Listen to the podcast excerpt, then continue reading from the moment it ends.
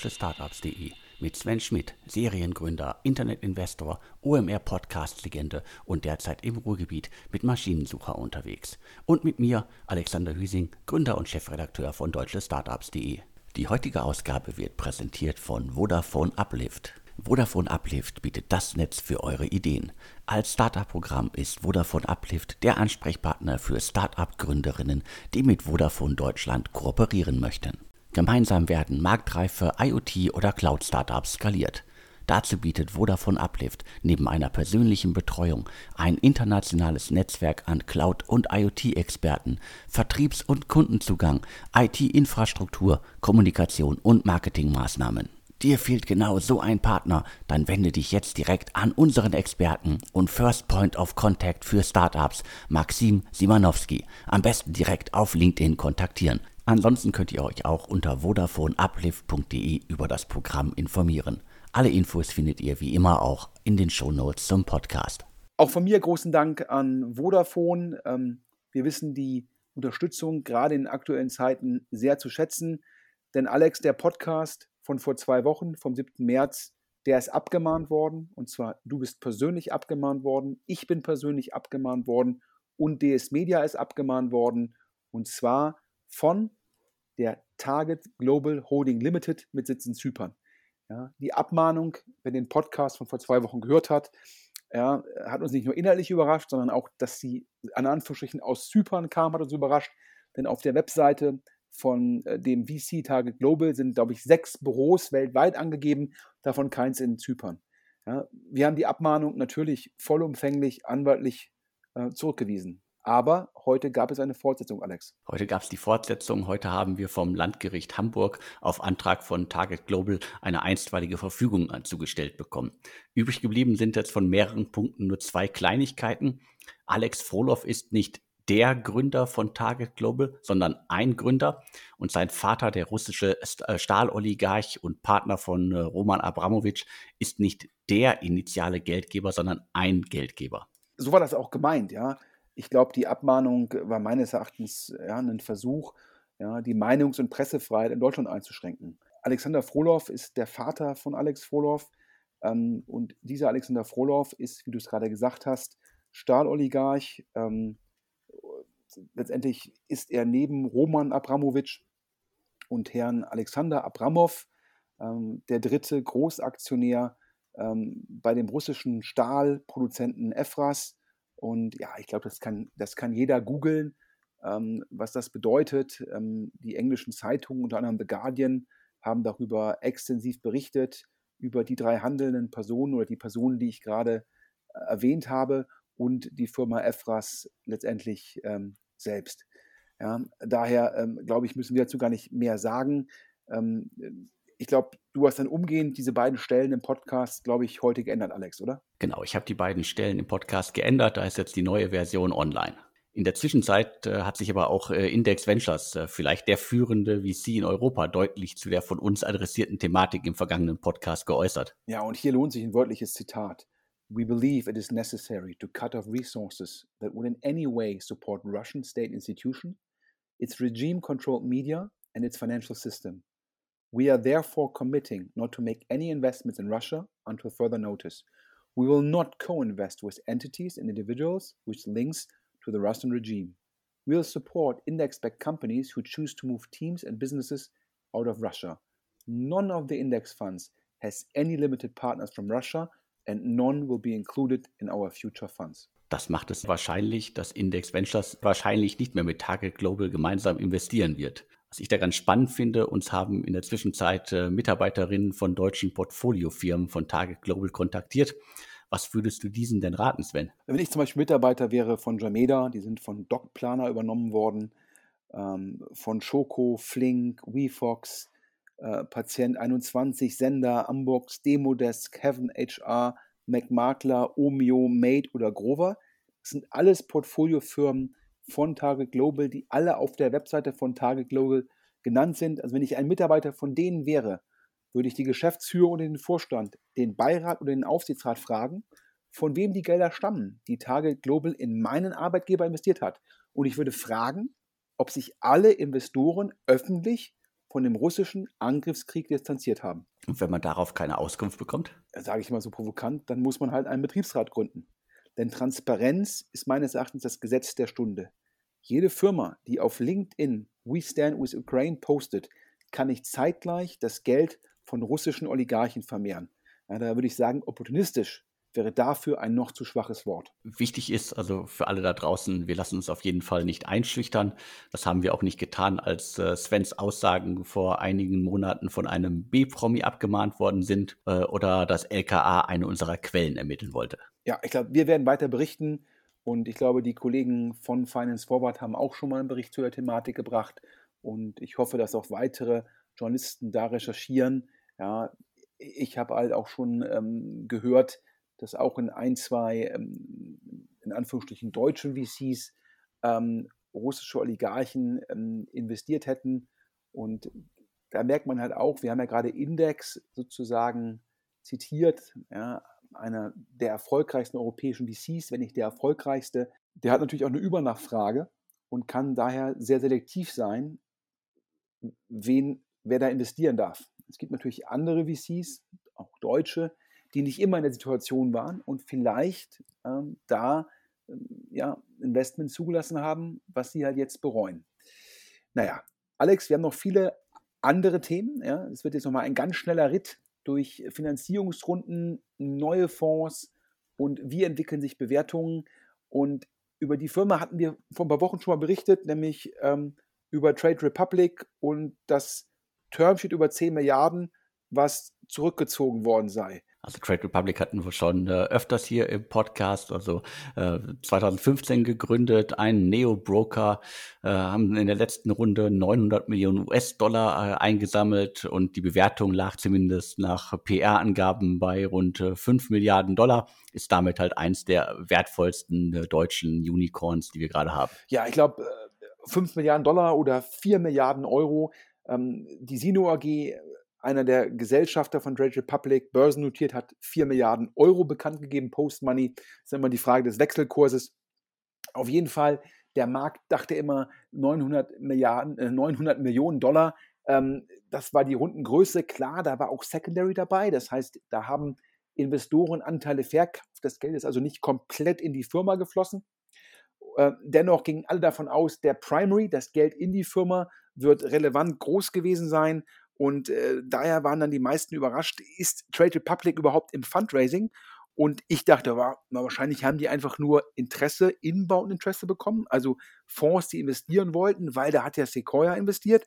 Und dann haben die gesagt, wenn uns jemand 10 Milliarden bietet, dann machen wir die Runde. Und dann dachte ich aber, als es nicht geklappt hat, dann machen die jetzt erstmal keine Runde, weil aktuell in der Marktlage geht halt keiner raus, insbesondere weil ja auch Robin Hood, das amerikanische Vorbild, hat in Anführungsstrichen nur noch eine Bewertung von ungefähr 10 Milliarden äh, Euro an der amerikanischen Börse. Und da dachte ich, naja, da ist dann Trade Republic schon im Vergleich sehr fair bewertet. Aber wir können jetzt exklusiv verkünden, Trade Republic befindet sich tatsächlich im Fundraising und versucht auf einer Bewertung von 7,5 Milliarden das Fundraising zu machen. Ob das jetzt Euro oder Dollar sind, ich weiß es nicht. Ich weiß noch nicht ganz genau, ob das dann Post-Money oder Pre-Money ist. Ähm, ich persönlich, äh, ich kenne auch die KPIs nicht. Ich kann also nicht beurteilen, ob das gerechtfertigt ist. Ich bin nur überrascht, weil natürlich der Rückenwind im Markt ist so ein bisschen raus. Der Börsenboom, gerade im Tech-Bereich, ja, hat sich ja eher ins Gegenteil verkehrt. Ja, die Bewertung von Robin Hood um 80, über 80 Prozent gefallen. Und das sind alles Punkte, wo ich dann doch überrascht war, dass dann Trade Republic rausgeht. Wir drücken den natürlich Daumen, weil es natürlich klasse ist, dass wir mit Scalable und Trade Republic in dem Segment zwei Unicorns haben. Und ich glaube, die Segmente Banking, Brokerage, Krypto, die werden alle verschmelzen. Das heißt, wir haben ja auch noch N26 im Markt, Alex, der große deutsche, die große deutsche Neobank auf jeden Fall die große deutsche Neobank, also auch äh, äh, derzeit auch mit eins der äh, höchstbewertesten Startups, das wir haben. Äh, ich glaube, wir hatten irgendwann im Podcast vor einiger Zeit berichtet, dass sie eine Dekakorn-Bewertung angestrebt haben. Es wurden dann in Anführungsstrichen nur neun Milliarden Dollar. Also dementsprechend aber immer noch eine ganz, ganz große Nummer. Ja, also ganz klar, neun Milliarden ähm, Dollar, auf jeden Fall eine Top-Bewertung für N26 Und ich glaube, es gibt ja auch gar nicht so viele deutsche Startups, die da irgendwie mehr wert sind. Da fällt mir eigentlich nur Celonis ein. Ich hoffe, ich habe jetzt niemanden vergessen. Also wenn es hier noch Startups gibt, die mehr als 10 Milliarden wert sind, die ich vergessen habe, gerne an podcast.deutschestartups.de schreiben, Alex. Dann nehmen wir sie gerne in die Liste auf, nachdem wir es validiert haben. Aber apropos N26, die 9 Milliarden, eine Top-Bewertung. Jetzt kommt das kleine Aber. Da gibt es wohl eine Fußnote. Mir hat jemand berichtet, damit diese Bewertung zustande gekommen ist, hat N26 den neuen Investoren eine Mindestrendite von 20% garantiert. Das heißt, pro Jahr. Das heißt, wenn die nicht erreicht wird, dann ist, haben die eine Liquiditätspräferenz und dann kriegen sie halt mindestens diese 20% Rendite ausgeschüttet. Das heißt, das ist so eine kleine Fußnote. Ähm, warum macht man das? Zum einen, wenn man selbst sehr bullisch auf der Firma ist, zum anderen, wenn man sagt, ich habe hier vielleicht auch Mitarbeiter, die haben Optionen auf einer Bewertung von x Milliarden und um denen zu zeigen, dass die Bewertung steigt, sozusagen mache ich dann eine Runde, die im gewissen Rahmen strukturiert ist. Und mir hat auch eine Quelle gesagt, vielleicht hat Trade Republic die gleiche Logik wie N26. Ja, man will nochmal Geld einsammeln, nochmal Liquidität sicherstellen. Man will auch seinen Mitarbeitern zeigen, dass die Bewertung steigt. Und dann kann man das hinbekommen über diesen kleinen, in Anführungsstrichen, Trick äh, mit der strukturierten Lösung. Aber ab zum nächsten Thema. Ähm, und die Firma, ich muss jetzt fair sagen, Alex, ich habe das ich habe immer gedacht, ja, ist ein spannendes Thema, aber dass sie so groß werden kann, da war ich mir jetzt gar nicht so sicher. Äh, du bist da näher dran als ich. Wir reden über CoachUp. CoachUp ist zumindest eins der Startups, die mir zuletzt im Kopf geblieben sind, die ganz schnell hintereinander große Runden verkündet haben. Äh, gefühlt die eine gerade vorbei äh, und schon kommt die nächste. Also wenn ich ins Archiv schaue, dann waren es irgendwie äh, Dezember 2020 30 Millionen. Äh, damit waren sie schon äh, sehr weit vorne für mich. Äh, das Konzept hätte ich jetzt auch nicht gedacht, dass das äh, so viel Geld so schnell bekommt. Dann kam im September 2021 80 Millionen hinzu, also äh, sehr viel Geld. Äh, laut äh, zusammengezählt mal eben irgendwie über 130 Millionen sind in die Firma geflossen, die 2018 gegründet worden ist äh, von den beiden äh, Seriengründern Janis und äh, Matti äh, Niebelschütz. Wir haben vorher unter anderem MyParfüm gegründet und mit CoachUp sind sie jetzt quasi im E-Learning-Segment für Führungskräfte und Mitarbeiterinnen von Unternehmen, die einfach mit der App über, mit, über die App äh, mit Coaches äh, sprechen können. Der Algorithmus schlägt quasi immer die passenden vor. Also ein, ein, Thema, das auf jeden Fall sehr spannend ist. Aber du hast es ja auch gesagt, ich hätte nicht gedacht, dass die so schnell so groß werden können. Ja, ich glaube, es ist nach meinem Verständnis eine Art Marktplatz, ähm, wo halt äh, Coach Hub dann natürlich äh, einen gewissen Prozentsatz ähm, äh, vereinnahmen von dem, was bezahlt wird. Ich kenne jetzt ehrlich gesagt den Cut oder die Take Rate, um die Anglizismen zu nennen, von Coach Hub gar nicht, aber wahrscheinlich werden es mindestens 30 Prozent sein und damit ein attraktives Modell, weil wahrscheinlich ähm, ja dann halt der Innenumsatz schon relevant ist. Und du hast es ja gesagt, ich glaube im Herbst 2020 30 Millionen Dollar geraced äh, in der Series B und dann ist die im letzten Herbst um 80 Millionen erweitert worden auf 110 Millionen in Summe dann. Ähm, ich habe mit VCs gesprochen, ähm, die jetzt nicht in CoachUp investiert sind. Die konnten mir die Struktur nicht so ganz erklären, ähm, ob dann, wer dann die 80 Millionen gemacht hat und ob die wirklich komplett geflossen sind. Dabei war nämlich auch noch ein Merger. CoachUp hat einen französischen Wettbewerber übernommen und eine der Thesen, die ich gehört hatte, war, vielleicht ist ja der Wettbewerber de facto ähm, in Aktien bezahlt worden und diese Aktien oder, oder in Anteilen bezahlt worden und diese Anteile sind dann sozusagen in Geld umgerechnet worden und dann waren vielleicht diese 80 Millionen teilweise neue Anteile, die ausgegeben worden sind, um den französischen Wettbewerber zu bezahlen. Das war auf jeden Fall eine ungewöhnliche Struktur, dass man eine Runde erweitert. Das kommt schon öfter vor, aber meistens nicht ein Jahr später. Und meistens ist die Erweiterung auch nicht von 30 auf 110, sondern eher so von 40 auf 60. Ja, also eher innerhalb von drei, vier Monaten und eher eine, ist, dass die Erweiterung kleiner ist als, die initiale, als der initiale Teil. Also daher, ich kann das, daher habe ich da viel mehr die Details. Und wir können jetzt hier aber exklusiv verkünden, und das ist eine echte Überraschung. Mir war zugerufen worden, ja, Coach Hub hätte einen neuen Investor, größere Runde und keiner wusste es so genau. Und wir haben jetzt gehört, der Berliner Flurfunk sagt, es sei Softbank. Und Softbank ja durchaus, sage ich mal, bis vor ein, zwei Wochen oder noch in durchaus Herausforderungen, weil ja auch die die asiatischen Investments von denen durchaus da von den niedrigeren Bewertungen getroffen waren. Jetzt hat sich ja so ein bisschen erholt. Ähm, aber Softbank hat wohl auch mal erzählt, sie würden aktuell eigentlich kaum mehr Pro-Ratas machen, sondern würden total selektiv sein.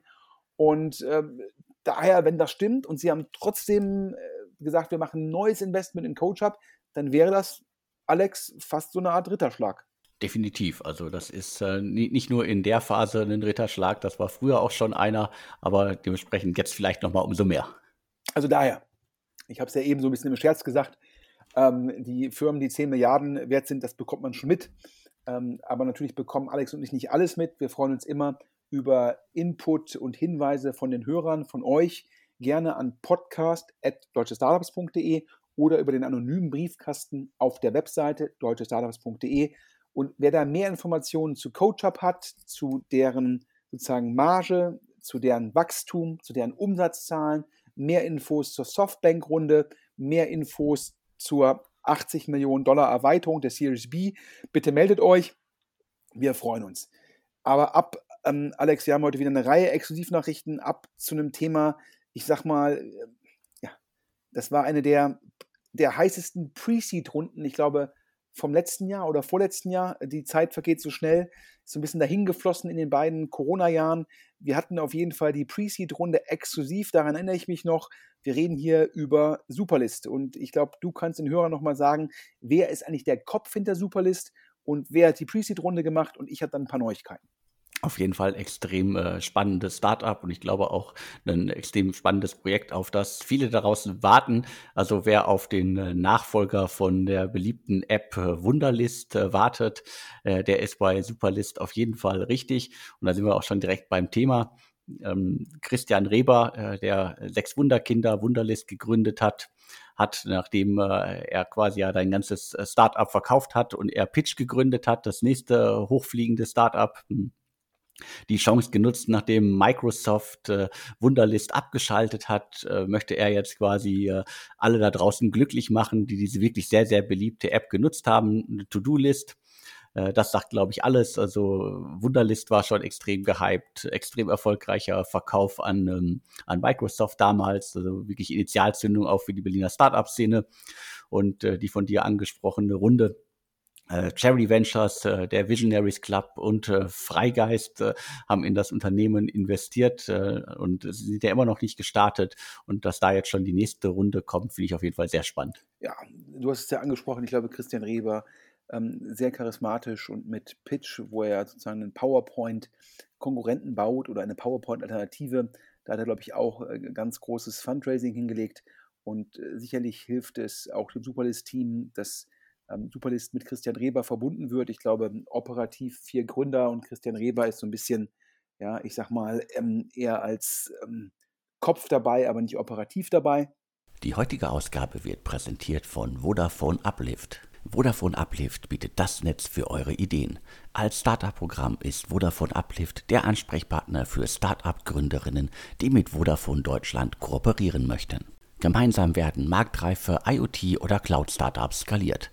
Dazu bietet Vodafone Uplift neben einer persönlichen Betreuung ein internationales Netzwerk an Cloud- und IoT-Experten, Vertriebs- und Kundenzugang, IT-Infrastruktur, Kommunikation und Marketingmaßnahmen. Dir fehlt genau so ein Partner, dann wende dich jetzt direkt an unseren Experten und First Point of Contact für Startups, Maxim Simanowski. Am besten direkt auf LinkedIn kontaktieren. Ansonsten könnt ihr euch auch unter vodafoneuplift.de über das Programm informieren. Alle Infos findet ihr wie immer auch in den Shownotes zum Podcast.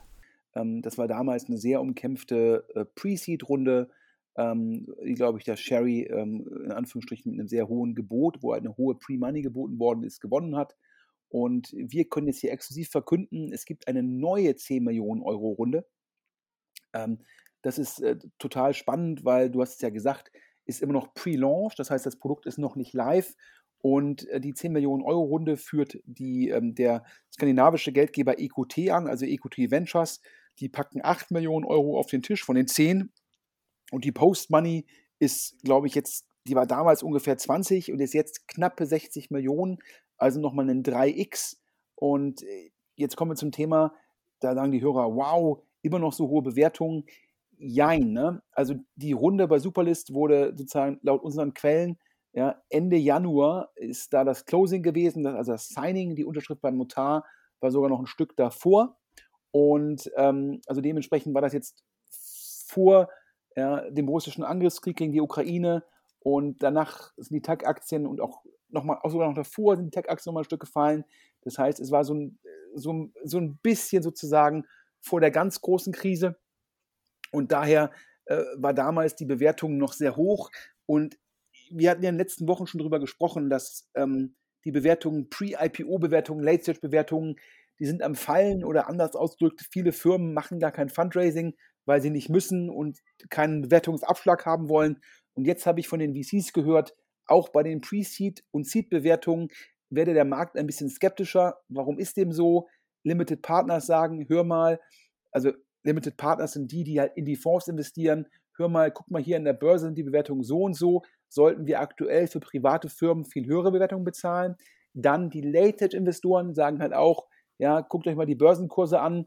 Ja, äh, die Crossover-Fonds sagen, wenn ich die Wahl habe zwischen Private und Public, investiere ich lieber in Public und auch GPs in diesen Frühphasenfonds, die ja auch teilweise Geld privat an der Börse anlegen, sehen da halt die Umsatzmultiples und fragen sich halt, ja, muss ich halt auch meine Bewertung ja, adjustieren?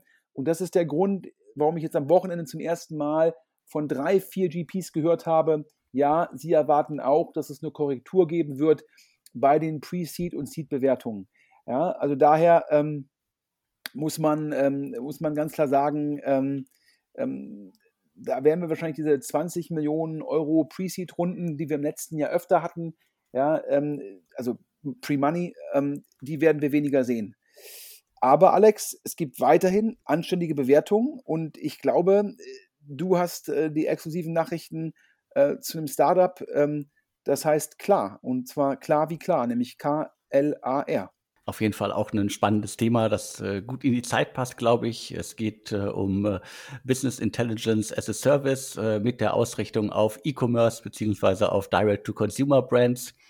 Äh, das äh, Team dahinter sind unter anderem ehemalige Otto Nova und Zando-Mitarbeiter. Zando ist, glaube ich, quasi der Zalando-Klon aus diesem afrikanischen Komplex mal gewesen, der bei Rocket gestartet worden ist. Und auch Otto Nova-Gründer Frank Bierzle gehört zum Gründerteam. Und äh, ich glaube halt auch, dass es gerade in diesem Pre-Seed-Seed-Segment, äh, dass man da, wenn man da erfahrene Teams hat, dass die auch äh, in künftigen Zeiten sicherlich noch gute Bewertungen aufrufen können. Da schauen wir mal, bin ich sehr gespannt, wie sich das alles entwickelt. Und äh, das Unternehmen klar konnte jetzt äh, direkt äh, Cherry Ventures äh, als Investor gewinnen. Die haben jetzt, glaube ich, knapp äh, 16 Prozent am Unternehmen. Ja, und nach meinem Verständnis die Runde ähm, in Summe ungefähr 2 Millionen Euro Runde ähm, und ungefähr 10 Millionen Euro Bewertung. Das heißt, für die 2 Millionen gab es irgendwie so ungefähr 20 Prozent. Das sagt der Berliner Flurfunk. Ich habe mich so ein bisschen gefragt, was ist eigentlich die Differenzierung von so einem Klar versus so einem Google Analytics? Ja, und da wurde mir halt irgendwie gesagt, ja, zugerufen von VCs, die dieses Thema angeschaut haben, ja, wahrscheinlich ist eine Frage des User Interfaces, dann ist eine Frage, wenn ich halt eine vertikale Ausrichtung baue, ähm, kann ich da Mehrwert generieren, also sprich eine Lösung für die Industrie, in dem Fall halt, du hast es gesagt, E-Com, Direct to Consumer. Und ähm, dann halt nochmal so eine Art äh, Meta-Layer, wo halt auch viele Daten dann halt von anderen Sachen zusammengefasst werden und das dann halt als Differenzierung, indem man dann halt A, ja, wenn man es zuschneidet, mehr Transparenz kreieren kann und auch sozusagen, dass dann halt die Firmen sich entsprechend Arbeit sparen. Und ähm, das ist der Pitch. Und natürlich gibt es halt in Europa unglaublich viele E-Com-Firmen und daher denkt wahrscheinlich Sherry, der adressierbare Markt ist groß. Ja, ist wahrscheinlich auch nur eine Frage, was nimmt man für den Service? Wie kriegt man die Firmen da irgendwie ongeboardet? Ähm, schauen wir mal. Ja? Also ich, ich kann den Pitch verstehen, aber ist natürlich jetzt die Frage, warum jetzt? Die kann man natürlich stellen, ähm, weil sich ja jetzt ja grundlegend nicht so viel geändert hat. Also das hätte man auch schon vor ein, zwei Jahren äh, so machen können. Ähm, schauen wir einfach mal, aber Sherry hat ja bisher ähm, eine sehr, sehr gute Hitrate. Wenn die halt im Pre-Seed-Bereich was gemacht haben, ist es dann meistens auch im Seed- und Series A-Bereich immer sehr erfolgreich gewesen. Also daher sage ich jetzt mal im, im Zweifel für Sherry. Ähm, ab zum nächsten Thema. Und du hast es ja eben schon gesagt, die Leute, die aktuell im Pre-Seed-Bereich noch sehr problemlos Geld einsammeln können. Zum einen, weil noch sehr viel trockenes Pulver vorhanden ist, aber auch zum anderen, weil VCs sagen, Leute, die es schon mal gemacht haben, die können besser Recruiting, die können besser Fundraising. Und wir reden hier über das Startup. Alex, dir ist es zugespielt worden, True Beauty. Und der Gründer ist, glaube ich, eine bekannte Größe im deutschen, ähm, im deutschen Berliner Internet sozusagen äh, Universum. Auf jeden Fall. Also Charles von Abercron äh, sollte man gehört haben. Äh, Glossybox äh, und äh, zuletzt mit Orange Brands unterwegs, also im Thrasio-Segment, ich glaube, an die Berlin Brands Group äh, weitergereicht und da zuletzt auch tätig. Äh, er hat sich mit Felix Lobkowitsch zusammengetan der hat in seiner Vita unter anderem äh, äh, C-Sox, äh, The Good Us und vor allen Dingen äh, Eve Sleep, also das Matratzen-Startup äh, stehen. Also da sind äh, zwei Gründer gerade unterwegs, die, glaube ich, auf jeden Fall äh, sehr viel äh, Reputation mitbringen und vor allen Dingen ja auch in dem Fall auf, glaube ich, auf mehreren Ebenen äh, Berührungspunkte mit äh, dem VC, der jetzt investiert hat, haben. Und da ist die Rede von äh, 468 Capital mit einem ja gerade der umtriebigsten äh, VCs, die wir haben äh, in, äh, in Deutschland. Also die machen ja wirklich extrem viel. Und äh, tja, True Beauty verrät ja schon, in welche Richtung es geht. Es geht auf jeden Fall um Beauty, Wellness und Personal Care Produkte. Und äh, uns wurde ja noch zugespielt, dass man sich da auf jeden Fall den äh, amerikanischen Anbieter äh, Beauty Pie anschauen sollte. Ja, und du hast ja gesagt, ich glaube, der, der Gründer hat ja bei Glossybox natürlich auch in dem Segment spezifisch schon viel Erfahrung gesammelt. Ähm, der kennt die Margen in der Kosmetik. Und wenn man sich Beauty Pie anschaut, um es platt zu sagen, äh, ich glaube, Kosmetik, äh, Kosmetikartikel, Margen von, ich glaube, bis zu 95 Prozent.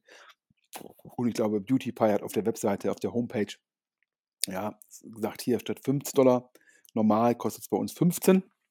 Denkst du als Kunde super, 70 Prozent günstiger, aber es hat natürlich immer noch eine riesige Marge, wenn das Produkt initial nur 2,50 kostet und man verkauft ein 2,50 Produkt für 15 Euro oder Dollar, ist es immer noch sehr auskömmlich. Ich glaube, es geht darum, im Endeffekt eine Direct-to-Consumer-Marke aufzubauen, aber ich glaube, es geht auch darum, die dann halt auch über Amazon und Co. zu verkaufen.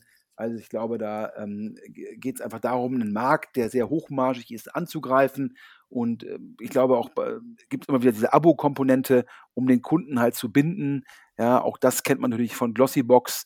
Ähm, daher in dem Fall die Mischung erfahrene Gründer mit Segment-Know-how, mit einem Konzept, was scheinbar funktioniert und ähm, ja, dann halt äh, ein Pre-Seed-Investment von 468, die natürlich wie Sherry sehr umtriebig sind, sehr aktiv, sich nach vorne lehnen, ja, natürlich auch sehr gut wissen, was Folgeinvestoren suchen und somit das Finanzierungsrisiko klein halten. Nach meinem Verständnis ähnlich wie bei Klar ungefähr eine 2 Millionen Euro Runde.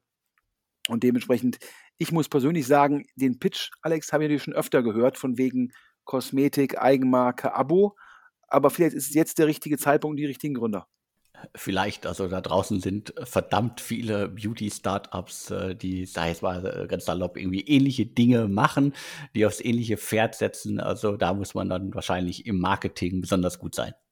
Ab zum nächsten Thema. Ähm, wir hatten ja, glaube ich, gesprochen, dass die 10X, 10X-Gründer, die haben ja schon sozusagen so einen kleinen Midcap ähm, Tech PE aufgesetzt, nämlich Flex Capital.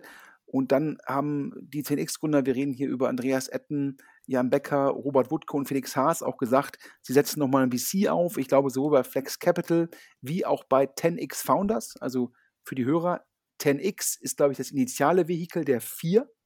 Und dann haben die analog zu Flex, nur dann haben sie jetzt einen Frühphasen VC aufgesetzt und der heißt 10x Founders. Und äh, da haben wir jetzt ein exklusives Investment. Und ich glaube, die Firma heißt Kertos aber du weißt da mehr. Richtig, also Münchner Unternehmen, äh, Kertos, die kümmern sich ganz grob gesagt um die Automatisierung von Prozessen rund um das Thema Datenschutz. Also über die Plattform kann man quasi, richtet sich an Unternehmen, Aufgaben abteilungsübergreifend äh, bearbeiten, transparent machen, alles automatisieren, wie gesagt. Äh, also auch ein, ein spannendes Thema. Gibt es aber für mich gefühlt auch irgendwie eine ganze Reihe von Unternehmen, die vielleicht ähnliche Dinge machen Dennoch hat jetzt äh, 10x Founders investiert, zusammen mit äh, dem Refox-Gründer Fabian Wesemann. Einer der Gorillas-Gründer ist noch mit an Bord und unter anderem äh, Lioncorn Capital. Also da sind jetzt sozusagen ein paar Namen zusammengekommen, die auf das Thema Automatisierung von Datenschutz setzen. Ich muss das gleiche sagen wie auch bei äh, True, True Beauty oder Klar. Das sind natürlich alles kompetitive Märkte auf der einen Seite, auf der anderen Seite, ja, natürlich auch genauso wie die Sherry-Gründer, genauso wie die 468-Gründer sind natürlich auch die vier eben genannten, also Robert Wuttke, Felix Haas, Jan Becker und Andreas Etten, natürlich super, super connected. Ähm, und das hilft natürlich immer, die Folgefinanzierung zu holen. Das hilft beim Recruiting. Und äh, daher, wir wissen noch nicht genau, wo der spezielle Ansatz von Kertos ist, um sich an dem Markt zu differenzieren. Ähm, aber ja, ist natürlich immer gut, wenn man einen starken ähm, Investor für die Pre-Seed-Runde hat. Und apropos starker Investor, kommen wir zur letzten Nachricht. Heute der Versuch, den, den Podcast sozusagen kompakt zu halten, den Inlandsflug sozusagen da ähm, das hinzubekommen, dass man ihn dann hören kann. Über die haben wir schon oft geredet, Alex. Picos ja, Picos Capital, Alexander Samba investiert äh, gefühlt am äh, Fließband. Äh, vieles davon in Deutschland haben wir, glaube ich, in den vergangenen Monaten hier im Insider-Podcast immer wieder aufgedeckt als erste.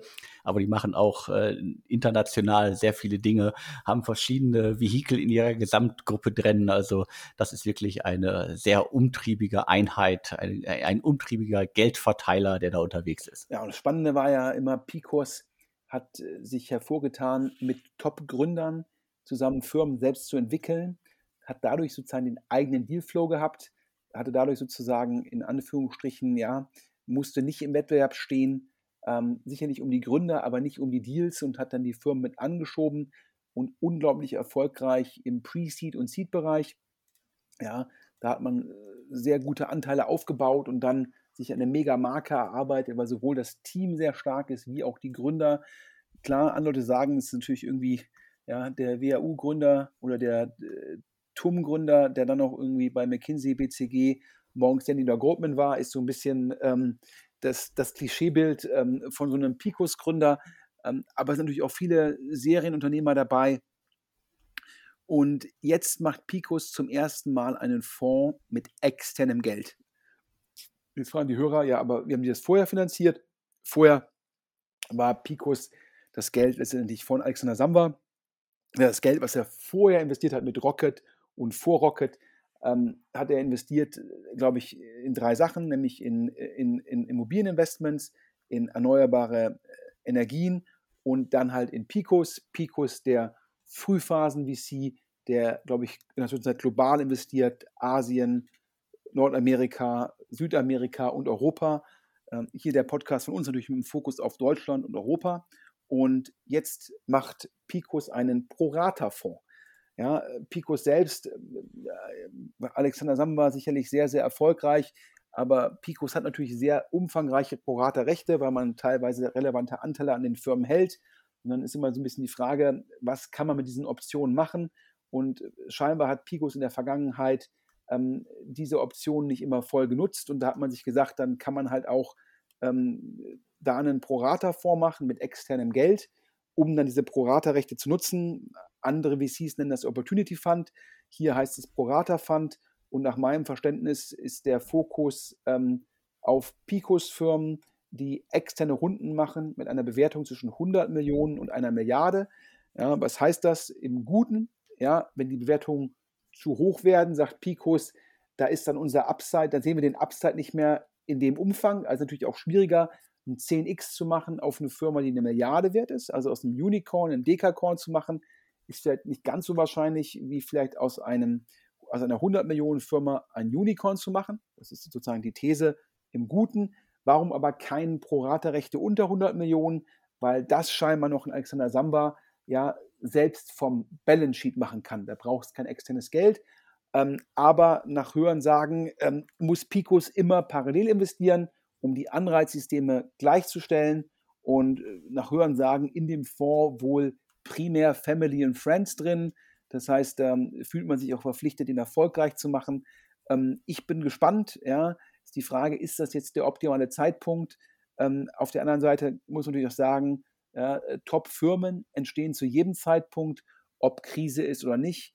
Und äh, Pico ist sicherlich mit einer Top-Marke und äh, wahrscheinlich kann man aus dem Carry, den der Fonds erzeugt, noch mehr gute Leute für Picos gewinnen und an Picos binden, Alex. Das kann ich mir gut vorstellen.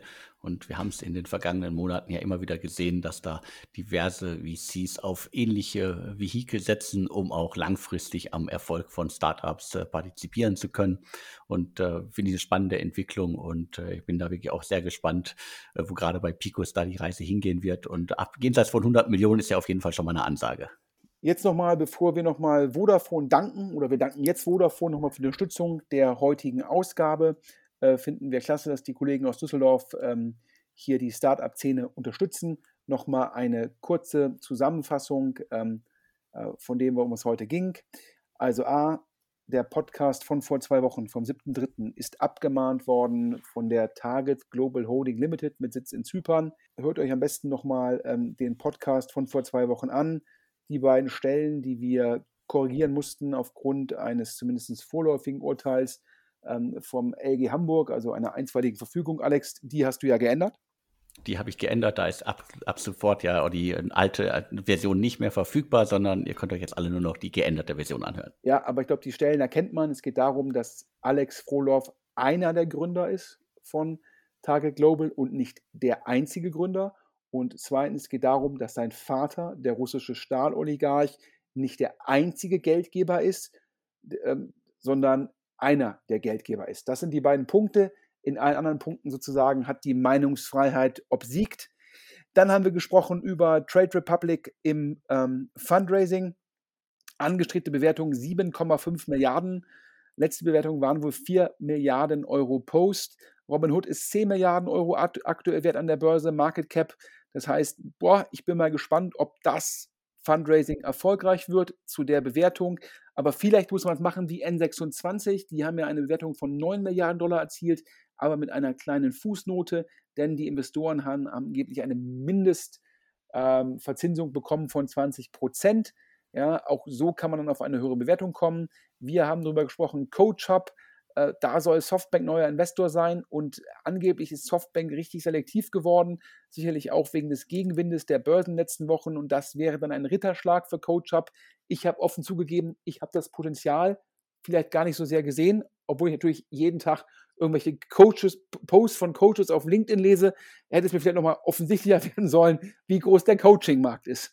Ähm, ja, wir haben über Superlist gesprochen, ähm, ja, der Wunderlist-Nachfolger Christian Reber der Kopf dahinter, obwohl sich Christian Reber primär operativ um Pitch kümmert. Superlist mit einer 10 Millionen Euro Runde Pre-Launch, das ist die Seed-Runde, davon 8 Millionen Euro von EQT, knappe 60 Millionen Euro Post-Money, ist das Dreifache der schon sehr hohen Pre-Seed-Runde, also daher Glückwunsch und das Ganze für Pre-Launch, aber auch am 22, am am 22., 24., also Ende Januar erst geclosed, also oder schon geclosed, also vor der Krise.